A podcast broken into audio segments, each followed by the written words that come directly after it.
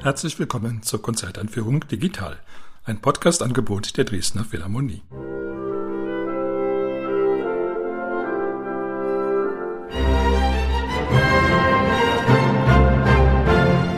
Mein Name ist Albert Breyer, ich bin Komponist und möchte Sie in die Konzerte am 15. und 16. Januar einführen. Auf dem Programm stehen das Orgelkonzert Waves von Pascal Dusapin und die Symphonie Nummer 9 in E-Moll aus der neuen Welt von Antonin Dvorak. Die Dresdner Philharmonie spielt unter der Leitung von Krzysztof Urbanski, Solist ist Olivier Latry. Wenn man das Wort Wellen hört, dann fallen einem alle möglichen Dinge ein. Natürlich zuerst die Meereswellen, aber auch dann die Wellen der Physik, die da ja eine große Rolle spielen mit sehr interessanten dazu gehörigen Theorien. Gibt viele andere Arten von Wellen, natürlich leider auch Krankheitswellen, aber es gibt natürlich auch sehr schöne, angenehme künstlerische Wellen. Jedenfalls ist es ein Thema, was immer schon die Künstler fasziniert hat. Natürlich vor allen Dingen die Maler, wenn sie an die berühmten Wellendarstellungen in der ostasiatischen Kunst denken, aber auch die Musiker. Die Musik ist ja eigentlich auch so eine Kunst der Bewegung, die eine Form annimmt. Man kann sie ja vielleicht überhaupt als geformte Bewegung ansehen. Und die Wellenform hat nun den Vorteil, dass sie sich immer wieder ändert. Es gibt ganz verschiedene Arten von Wellen, die sich eben auch alle musikalisch darstellen lassen. Der französische Komponist Pascal Dusapin ist ein sehr vielseitiger Künstler. Er fotografiert auch auf sehr hohem professionellen Niveau. Er hat sich mit Wellen schon lange auseinandergesetzt, auch mit den Wellen, wie sie in der Literatur erscheinen, etwa in dem Roman The Waves von Virginia Woolf. Seiner Partitur des Orgelkonzerts Waves hat er auch Wellenzeichnungen vorangestellt, wo man sieht, an welchen Wellenformen er sich orientiert hat. Nun kann man sagen, die Orgel ist vielleicht nicht gerade ein Instrument, wo man an Wellen denkt, wenn die spielt, höchstens vielleicht an solche Klangwellen, die einen großen Raum erfüllen. Aber durch die Übertragung von grafischen Formen in Musik ist es dieser Pang gelungen, auch der Orgel eben Wellenbewegung zu entlocken. Das Instrument verliert dann seine gewöhnliche Schwere und das manchmal etwas statische, was es hat, und wird eben auch ein sehr bewegter Klangkörper. Diese Wellen sind teilweise sehr virtuos zu spielen und der Solist muss da schon sehr viel an Geschwindigkeit und Kraft aufbieten. Dusapin selber ist auch ein ausgezeichneter Pianist und Organist, aber es hat sehr lange gedauert, bis er Klavier- und Orgelwerke auch als Komponist geschrieben hat. Das ist ja vielleicht ein interessantes Phänomen, dass Sachen, die man so in den Fingern hat, für einen Komponisten vielleicht eher hinderlich sind, weil sie ihn dazu verführen, nur das aufzuschreiben, was eben in den Fingern drin ist, was er gelernt hat.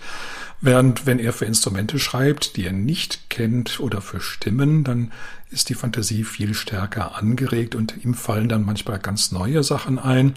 Manchmal schimpfen dann auch die Instrumentalisten, dass der Komponist ihr Instrument ja gar nicht kennen würde, aber schon sehr oft war es so, dass die Instrumentalisten sich dann auch angereizt gefühlt haben, die Anforderungen des Komponisten zu erfüllen. Dusapin arbeitet schon lange mit dem französischen Organisten Olivier Latry zusammen, der auch in Dresden inzwischen fast ein Star ist, Organist an der Kirche Notre Dame in Paris.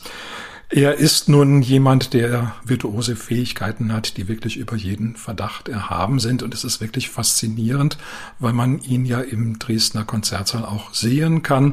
Die Orgel ist ja normalerweise ein Instrument, was in der Kirche ganz hinten eher versteckt ist, auf der Orgelbühne, wo man den Organisten nicht bei der Arbeit sieht. In Dresden ist es so, dass man endlich auch einmal zu Gesicht bekommt, was eigentlich Orgelspiel auch rein physisch ausmacht. Das kann man ja nur bewundern. Der Organist ist ja wirklich ein Mensch, der mit dem gesamten Körper spielt, eben nicht nur mit den Fingern, sondern auch mit den Füßen und ständig in Bewegung ist. Vielleicht hat Dusapin das auch angeregt zu seiner Wellenkomposition, die Vorstellung, wie der Organist dann sozusagen selber physisch eine Welle wird, die sich hin und her bewegt, rauf und runter geht. Jedenfalls sind wir sehr gespannt auf dieses Konzert, was noch ganz neu ist und was mit Sicherheit aber seinen Weg durch die Welt machen wird.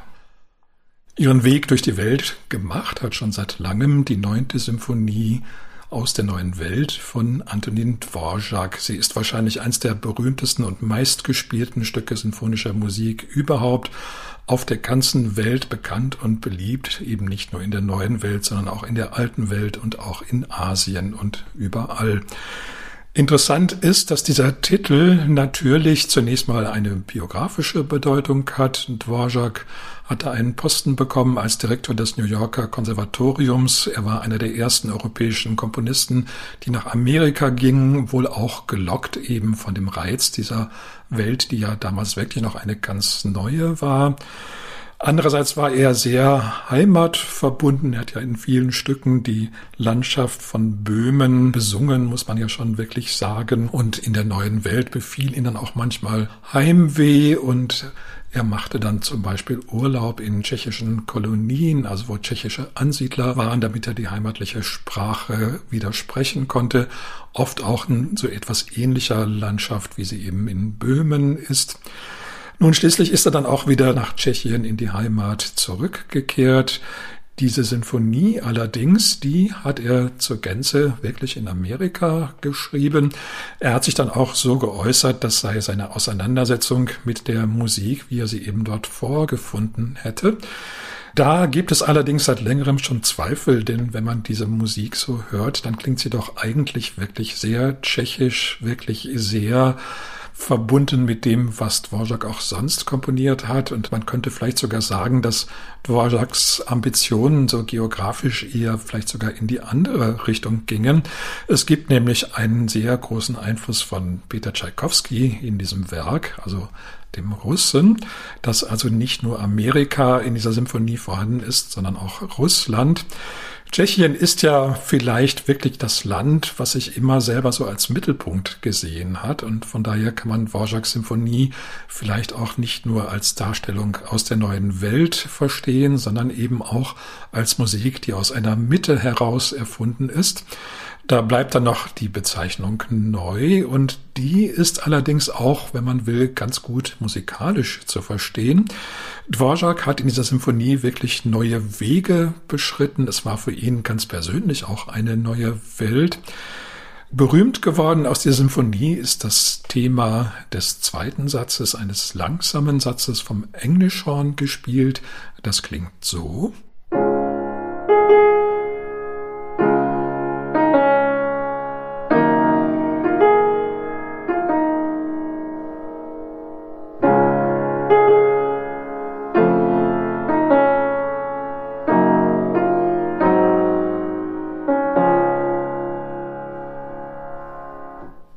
Das klingt nun wirklich sehr heimatlich und sehr vertraut, aber dieses Thema ist keineswegs ganz zu Anfang schon gleich vorhanden, sondern es kommt noch eine Blechbläsereinleitung und die klingt nun sehr, sehr fremdartig.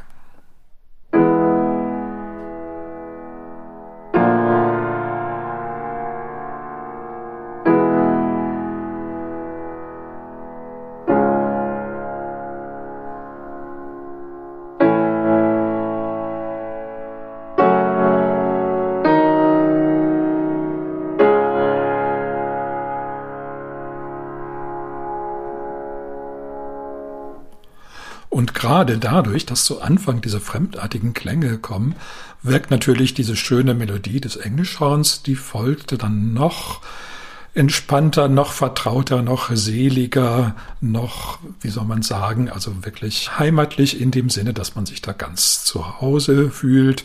Und diese Kunst hat Dvorak in der ganzen Symphonie entwickelt. Also immer, wenn irgendeine Passage kommt, wo man denkt, jetzt ist aber wirklich das reine Glück erreicht, dann geht der eine Passage von Dramatik vor, wo man denkt, nun ja, also hier gibt es doch Konflikte, gibt doch Spannungen. Und die lösen sich aber normalerweise auf sehr elegante Weise. Dvorak war, als er seine Symphonie schrieb, natürlich schon ein ausgewiesener Experte, auch in der Anlage von großen symphonischen Formen. Die beiden vorangegangenen Sinfonien Nummer 7 in D-Moll, Nummer 8 in G-Dur können es an Länge und an geistiger Durchdringung auch mit dieser neunten Symphonie durchaus aufnehmen. Nun, aber wie so oft hat der Titel viel geholfen. Aus der neuen Welt ist zugegeben wirklich ein wunderbarer Titel und dann auch noch die schöne Geschichte, wie der Tscheche Dvorak eben nach Amerika kommt und man muss sagen, dieses Amerika auch im Sturm erobert. Schon nach der Uraufführung bekam diese Symphonie hymnische Kritiken. Man überschlug sich geradezu vor Begeisterung. Es gab lange Zeitungsartikel, ganz detaillierte, wo die Symphonie in allen Einzelheiten beschrieben wurde und Dvorak wirklich für alles, was er da getan hatte, großes Lob erhielt. Dvorak hat dann keine weitere Symphonie mehr geschrieben. Vielleicht ist es doch so, dass dieser Mythos stimmt, dass Komponisten nach der neunten Symphonie keine weitere mehr verfassen. Beethoven, Schubert eben gehören dazu.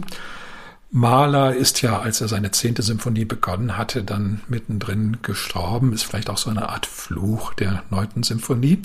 Allerdings hat Dvorak das sinfonische Komponieren keineswegs aufgegeben. Nach der neunten sind dann noch sinfonische Dichtungen entstanden, die natürlich nicht nummeriert werden wie gewöhnliche Symphonien, aber doch eben auch sehr starken sinfonischen Charakter haben. Wenn man diese neunte Symphonie von Dvorak hört, ist es für die meisten wahrscheinlich zunächst mal auch eine Wiederbegegnung. Ich selber habe sie auch schon im ganz frühen Kindesalter gehört und war auch schon damals begeistert davon. Es gibt so Stücke, die begleiten einen eigentlich durch das ganze Leben und es ist so, als seien sie immer auf der Welt da gewesen. Nun, diese neunte Symphonie von Dvorak, die gibt es jetzt seit so ungefähr 125 Jahren. Ich würde sagen, für ein wirklich geniales Musikstück ist das doch noch gar kein Alter. Zum Abschluss noch einmal der Hinweis auf die Konzerte.